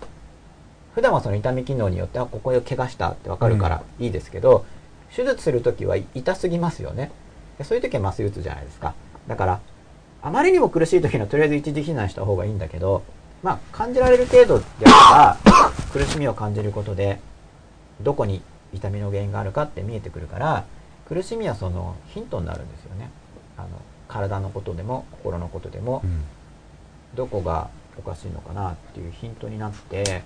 直せる助けになるんで、ありがたいんですけど、うんだから、なんか苦しみが2段階、なんていうのかな、2段階っていうか、苦しみが苦しみじゃなくなるんです、そこがわかると。苦しいんだけど、その苦しみがわかることによって幸せになれるっていうのが見えてくると、その苦しみだから苦しいじゃないんですよ。その苦しみがあるから、あ、これでもっと幸せになれるっていうのが見えてくるから、ただ痛みとかもそうですよね。その体の痛い場所を教えてくれるから、おかげでもっと悪化するのが助かってありがたいなっていう時、別に痛いんだけど、なんか単に痛くて痛みを否定している時と痛みの感じ方が違うんですよね。別に痛さ痛みが消えるわけじゃないんだけど、嫌なものともちょっと違うっていうか、うん。痛いんですけどね別に痛いんだけどそれがなだ教えてくれてるだけだから単に、うん。うん、っていうふうにそので痛いのがだからなんで嫌なのかなとかも結構考えたんですよ痛いのすごい嫌だったんで、嫌がる必要ないんですね理性で言ったら痛みを別に痛みがうんわざわざ怪我するようなことは避けた方がいいけど、うん。その怪我するようなことを避けるっていうのと痛みを嫌がるってのはちょっと違くて痛みが発生するような事態を避けるっていうのと痛みを嫌がるって本来違くて痛いのはお知らせしてくれるわけで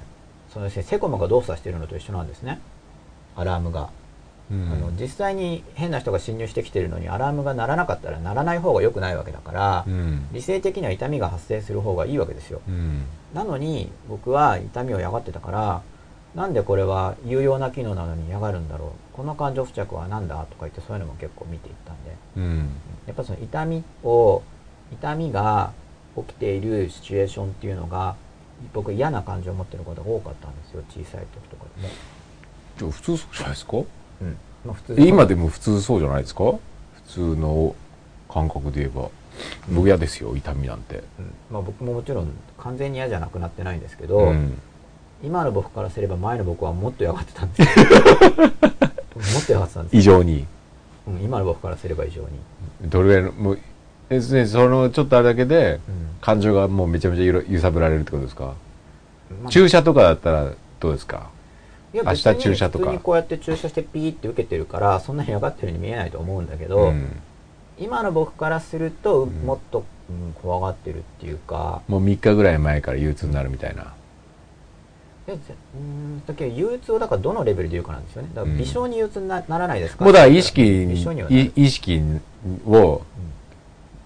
こう多少持っていかれてるみたいな。いやもうな旗から見てたら全く気にしてないように見えると思うんですけうんど、うん。旗から見てたら全く気にしてないように見える状態も、うん今の僕から見たら過剰に怖がってるんですうん、僕とかも嫌でしたよい痛みというか例えばもう病院の検査とかそんなんもすごい嫌で、うんあの小学校とか内科検診とかあったじゃないですか、はいはいもうあんなんとかなんか見つかったらどうしようって小学生ぐらいも嫌であーそうするともう3日とか1週間ぐらい前からもう1週間後内科検診だとか言そうれような痛みがなんですかいやいやもう僕はお医者さんへの不信感で嫌でしたよ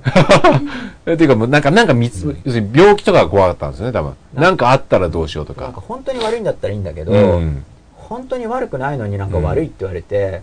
変なことされたら嫌だなっていう、おーそういう不信感ありました子供の時にだからだうんなんでかっていうと、うんその健康診断してくれる人っていうのは自分で別にえりすぐってるわけその完璧主義の話えりすぐってるわけじゃないからなんか嫌だな無理やりとかっていうのはあもっうたそのの時点で医者を疑ってるわけですねだからいろいろ疑ってるんですよ、ね。基基本本的的ににだから信じ、信じなくなっちゃったんでね。選んいろいろとね。だって僕が選んだわけじゃないしみたいなのがあったんで、うん。いろんなことうが、ん。うんだだからそういうこう恐怖はありましたね、うん痛みっていうより、うん。別に体とかっていうのはうん下手に手術とかをしてしまうと、うん完全に自然回復しないリスクがあるわけだから、なんかそのいい加減な診断はしないでほしいな嫌だな別になんか本当に信頼できるのかなだから全然その信頼できる証拠とか全然提示してくれないか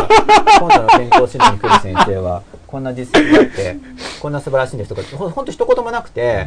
なんか学校が紹介してくれるんだからいいに決まってるでしょっていうことすら言わないんですよ。それがもうむ、なんか暗黙の常識扱いみたいな感じで、でも僕は暗黙じゃないんだけどなって思って、なんかみんなよく、みんなが何がなのか僕が疑い深いのかみたそいなれは可愛くないガキ感でじすで。ね。うんでもなんか別に、本当に実績があるなら単に実績言ってくれればいいだけだと思った んで、だから安心ですよっていうふうに。小学校の内科検診で、うんこのせ先生先はこうい生、うどんな実績があるんですかとい。や、個別に言わなくても、その みんなが、みんな見てもらうわけだから、事前に。まあ、今あ、なるほだからそどの。明僕の時日は内科検診やるうんありますと。僕の時はなかったですね。もしかして今の学校なるほはど、改善されてるかもしれあなあ、いけ。なるほど。明日の先生はこういう実績がありまして、だから、学校に。安心して、お呼びして皆いるさのん、で。ね、皆さん安心そうしてこの診断を受けるようにと。学校の信頼を かけて、きちんと選んでますから、もう安心してあーっていう話がひ一言もないんです、本当に。うんひ一言あるだけでもうん、あ、そっかって思うんだけど、見事に一言もないもんだから、うん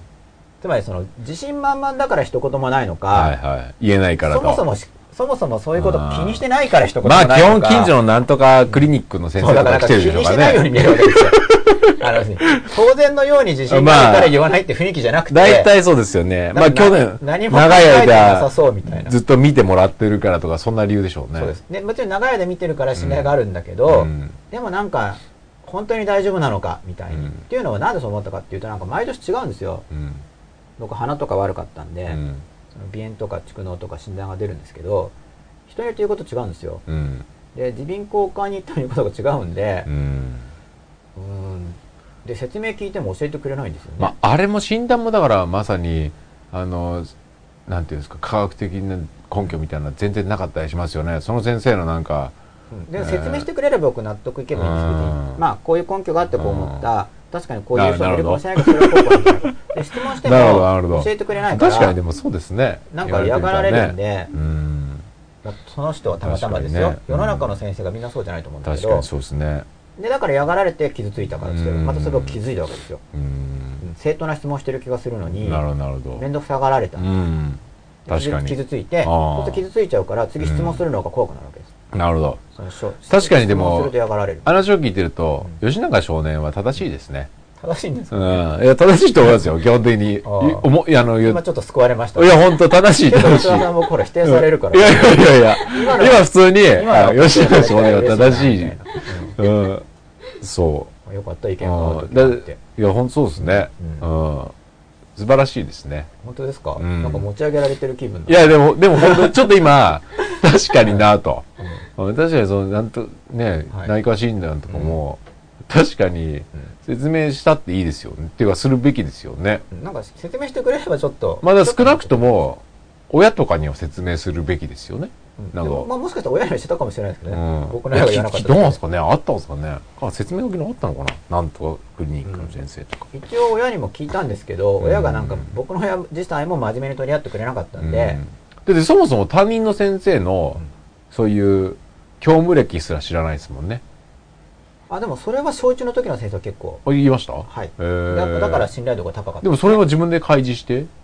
で、あのーおしゃべりの中でですよね。親と先生との。うんやっぱ経験豊富ってことで、うんまあ地元に長くいるからう、んでだから信頼度が高かったんですよ、うんででもあんまりとこれ特定できますからねあでもあれか2年生の時の先生とか言って一人でしかいなもいから、一つ言えるのは、義務教育は無料っていうのがあるのかもしれないですね。もう、だから、提供したものを素直に受け止めなさいっていうところが前提にはあるのかもしれないですね。うんまあ、あるんですけど、うんまあでもそれなりに選んだ根拠はあるだろうなって思ったんで、うん僕はうんだから説明、要するで自分なんていうのか雰囲気的に、に、うん確かにありがたいんだけど教育受けられて、うんでも自分を選択して全て完全に信じて、うん100%ただ受け入れられるほどに品質が高いのかっていうことが疑問だったわけですよ、うん、僕はうん、だからでもどういう基準でじゃあ選べばいいのかってよくわかんないし、うんまあそう思ったから勉強したっていうのはあると思うんですけど、うねん、そうですね。はいまあ、そろそろ時間いまやた伸びちゃったんで、なんか、え自分以外の人は信じない方がいいと思います自分以外のものはコントロールできないじゃないですか、うんまあ、もちろん自分自身を信じてやっていくしかないと僕もはい思いますねでそれだからまあ手に入る範囲の根拠で比較的信頼できるものを選択していくっていうことくらいしかあできないれんで、私立の小学校とかは、また違うんですかねちゃんとなんかその先生とかもこう、なんかお墨付きとかしっかり言ってなんるとかころね、イメーもジ的にすねご。いありそうな感じがし ますけどちょそんなんちょっと知りたいですね。な僕んはか本当そにう普、通の公立だったんでうん特に初め小学校2年生ねの、お時は偉い先生が来たりするのかなんかそしたらいろいろありそうでやっぱ、ねね本学出身のみたい ないろいろある気がしますけどはいでじゃあそろそろ、な。まあはい。このプロセスも見ましたのでまあこれなんかすぐやるとしたら早速このプロセスでやっていただければと思います、うんでもうちょっと書き込みがあるのでじゃはいあそれにお答えして、はい。えー吉永少年に対応する教室の少なさ少なかったんですよ でえでもなんかこれ学校の先生か何かがそのアメリカとかではうんすごいできる小学生とかを見つけて奨学金付きで英才教育するんだよとかってお話をしててなおんで僕のどこ来てくれないうんんだなるほどろうとか怒ってたんですけど、ね、あそれとかなんかなんで日本には飛び級がないんだみたいなあ。あ生意気ですよねあ。いや、でも、本当もにしかしたらね、そういうのそう思とった整ってたら、うなんか、そう多分10歳でその時は多分ね僕やもっと嫌なやつになってたと思うんですよねああ。やっぱ揉まれてよかったよかっったですね。揉まれても危なかったですね。これくらい嫌なんでうん。生まれてなかったら、まあ、んね、あの実際もっと10歳やっとでなんか大学入ったとか、なんかたまにテレビとかでやってたり、まあ、あの子が本当にじゃあ20歳になった時30歳になった時にハッピーになることなんか分かりませんかわらかんないでねすね、まあ、うんハッピーになる人もいるだろうし、なんだろうんうで僕、まあ、もちろん今の僕があるのはうん過去の全てがこうだったからうんこうなってるんで、うんまあ、僕としては結構、まあ、幸せっていうかうん恵まれてる感覚があるから、うんまあ、結果オーライっていうことではうん全部良かったんですけどねでも子供の時の僕僕はそこに不満を感じてたんですようんだから家庭教とかだと、うんその子が先を知りたければ、うんどんどん教えていけるんで個別だうんから、うんそういうのすごくいいなとかって思ったりとかしてそうだから教育機関少なかったからだから本本の先生なるほどそう本を読んだんですけうど、ん本は自分でどんどん読めるからうんで本に本当に僕育てられた感じがうん実感としてあるんですよ本育ちで本育ちはい今の小さい子はまあネットとかかもしれないですけど、うん僕子供の時まだ小学生の時インターネットとかなくてうんで信頼できる人のうん定義みたいなものはありますか、うんうん、定義まあし信頼できる人っていうのは、結局なんかその自分自身の感情とか理性的判断とかじゃなくてなんか競技みたいなものを持っていてかつそれが自分の持ってる競技に近い人ってことですねうんつまり自分の感覚以上にこう行きたいなっていうふうになんか行きたい道を持っているとうんで持ってるだけじゃダメなんですよ、うん自分と違う場合があるからうんその根源的な部分では例えばその誠実さとかにもいろんな定義がありますけど、うんそのじゃあ誠実さを大事にしようって自分が思ってたとしますよね、うん、そしたら相手も思っているうんなんかその自分がすごい深いところで持ってる価値観うんつまり自分のその場の感情的なものとかよりも優先したい価値観っていうのが、まあ、そもそも持ってない人もいるんですけど、うんまあ、僕の場合だったら信頼できる人っていうのは、うんその時の自分の判断よりも優先する価値観を持っていて、うんあごめんなさいかつその価値観の体系が僕と似ている人っうんていうのが信頼できる人ですねおう僕の場合は、おうまあ、だけどそれもすぐ分かんないんでうんまあ、結局ある程度の期間見るしかないんですけど ねそれはうんだからまあうん表面的なメリットとか表面的な損得とかっていうのがは、うん、それじゃ見えない分かんないですね信頼できる、うん結局は、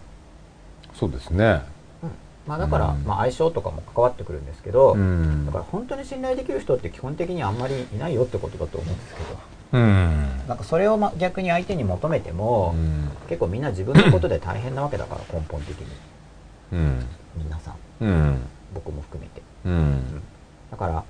まあ、やっぱりまず最も信頼できる人が自分であるように、うん自分に対しての自分の信頼度を上げていくっていうのがやっぱスタートですよね、うんだって自分で明日あれこれやろうとか思ってもやらなかったりすると、うもんう自分が自分に対して信頼低いですからね、うんそもそもうんこれもなかなか、ね、我ながら信頼できる自分自身だうなっんていうのに、うん僕もそこまでまだ至ってないんで、うんうんある程度の成果が出せる自分自身だなと思ってるけど、僕は自分ですごい自分自身が超信頼できるところまで行ってないんですよ、うん僕が僕僕が僕を見るときにその僕自身が僕の人生をこの吉永君に託して、うん完全に信頼しきれるなって思えないですまだうん僕自身がうんで僕が例えば自分を向上させて僕自身がそういうふうに思えるようになった時うん多分他の人も僕を信頼してる人くれる人も増えると思うんで、うんまずだから信頼できる人っていうのは、うんまずまず自分が自分を信頼できるようになることによって、うんああこうなれば信用できるんだなって見えてうんうくるっていんうのがあうる、んうんで僕が自分自身を信頼できるようになるっていううのは、んうん僕がうんこう理屈的に人間こうあるといいよねって思ってるようなことうんに本当に僕がなったら、うん僕は僕自身は信用できると思うんで、うんだから自分自身のその場での判断とかよりも優先すべき価値観うんに実際に従える人、うんでかつ価値体系が似てる人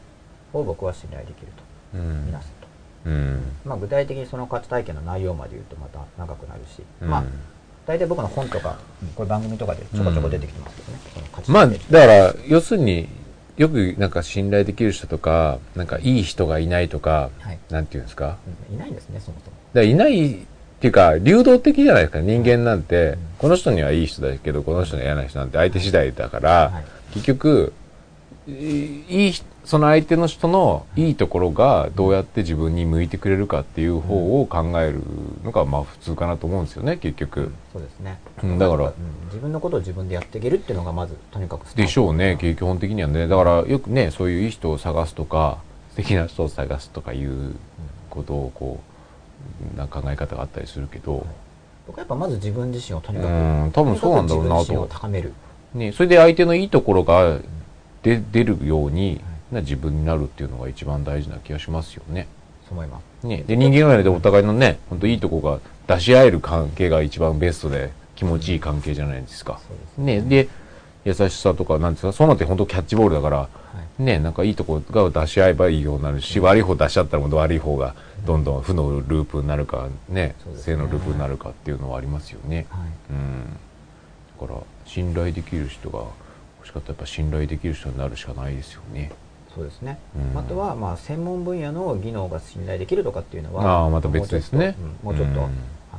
いますよねそうんの本当に人格的に考えうんなるほどなよるりほどそもっち側のね。そうだからさっきのまあうん健康診断とかだったら、うんその人の専門分野での技術的な話ですね。そう技術的な実績を見れば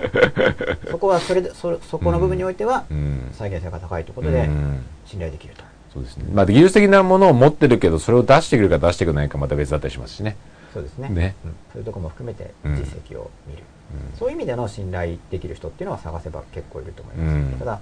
実際に自分が深い付き合いをしていくっていう意味でのうん信頼できる人っていうのは、うん。まあ、一人もいないとしても失望する必要はないって僕は考えですね、うん。仮にその人誰もいないってなっても失望する必要はなくてうん自分自身が信頼できる人にな,、うんなろうと思って、うん自分自身を高めていく、まず自分というのそはいうい。そうすれば自分自身がそもそも信頼できない人って分かるから、うんまあ、それは信頼できる人なかなかいないよねってこう、うん納得がいくかなと思います、もしまたツイッターがもし皆さんがあればお答えしてうん。なければはい。終わりにしようか、今日はもう1時間半。そうですよ本淡当だ々と1時間淡半々ちょっと。と一回更新しますねまあ結構今日の話重要なんですよね、うん、あでもこの番組はコメント書きづらい内容ですねってそうコメント書きづらいでしょうねきっとバリバリ入るって感じではないのでああ。このコメントがか、コメントが書きづらい内容ですね。書きづらいと思うんですよ多分吉田さんが言ってたらうん真面目みたいななるほど。真面目っていうことなんでしょうじねゃあ、じゃあ来次回のた僕課が題結に。構真面目なんで書き込みをこれなんかチャット欄とかも表示もされてないですねいや、今回ちょっと分かりにくいからチャット欄消したんですよ。あ消したんですあかえてなんだ、うんあえてやったんですねそうそう。はい今納得しましたはということで、い。はい。えー今日ははい。過去のトラウマを自分で処理する方お法ースいテップはまずじい今の自分がなんかどうも何か違う衝動を感じるなりたいやり本来今自分がこうしたいと思ってるのと違う衝動を感じるときに過去からの干渉があるんじゃないかなうんって考えてみると、うんおあるぞって気づける、はい気づいたら具体的になんだって最近思い出して、うん。そこにどんな感情があったのかなどんな判断や決意があったかなってう思い出す、ん。でさらにその時の感情や決意がうん今の自分にどう影響しているかこれも今の自分っていうのは最近の自分ですねうん。最近の自分に具体的な事例でうんあの時のこういうことに影響したうんあの時にこういうことに影響したっていうことを自覚してんでその過去の自分の記憶に対してうん将来の自分を守るためにやってくれることは分かるんですけど実際にこうなってうんこうなってうん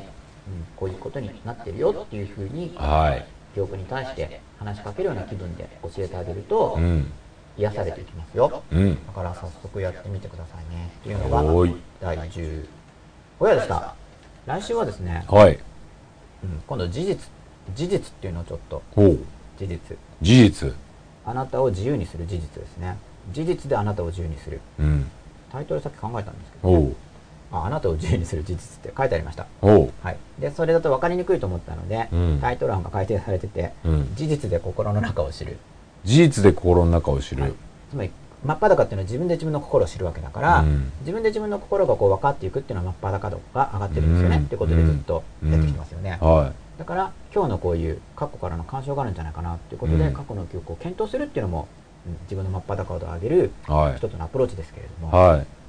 事実で心の中を知るい。うん。事実っていうとなんかこう心から切り離されてるみたいですけど、うん事実を通じて自分の心の中を知っていく、うん。そういうアプローチについて来週はご説明したいと思いますおーい。 6夜ですねまた来週も水曜日午後10時10時で。予定ということで、はい。お盆真っ只中ですかね。あれそうなんですかあれわかんないですけど。はい、まあ、まだ手前ですかまあ、もし11日はお盆で見れなかったらまあもうちょいまあ、録画が見れますからねははい、録画で見ていただければと思います。はい事実で心の中を知る、事実で心の中を知る次週予告。ということで、はいえー吉永源一の声まままだか、はい第15夜は、はい真っ昼間のおい吉田さんの近所の公園かいら、や焼けましたね今日はねお送りいたしました。うん皆さんどうもありがとうございましたあ。りがとうございましたおやすみなさいおやすみなさいがおかしい